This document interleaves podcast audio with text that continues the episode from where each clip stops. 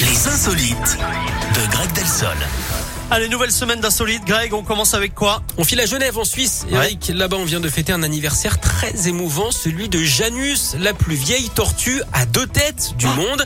Avec elle a soufflé ses 25 bougies. Alors, euh, c'est une image, évidemment, elle n'a pas assez de souffle pour euh, souffler sur des bougies. Comme cadeau, elle a eu droit à des fleurs comestibles, hein, figurez-vous. Alors, il faut savoir que Janus a tout en double, hein, deux têtes, donc.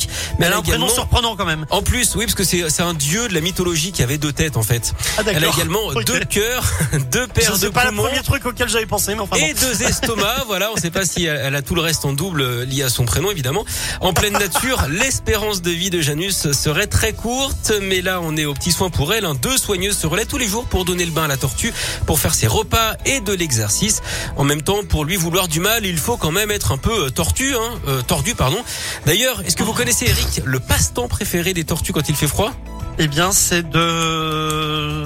Je sais pas. De regarder les émissions de leur animateur préféré, Stéphane Hiberne. Sté- Stéphane... Ah, Stéphane Bern. Oh la vache. Non, alors celle-ci, elle est pas clairement, clairement pas validée. Dites-moi, rassurez-moi, vous ferez mieux dans une heure. Ah hein. non, jamais.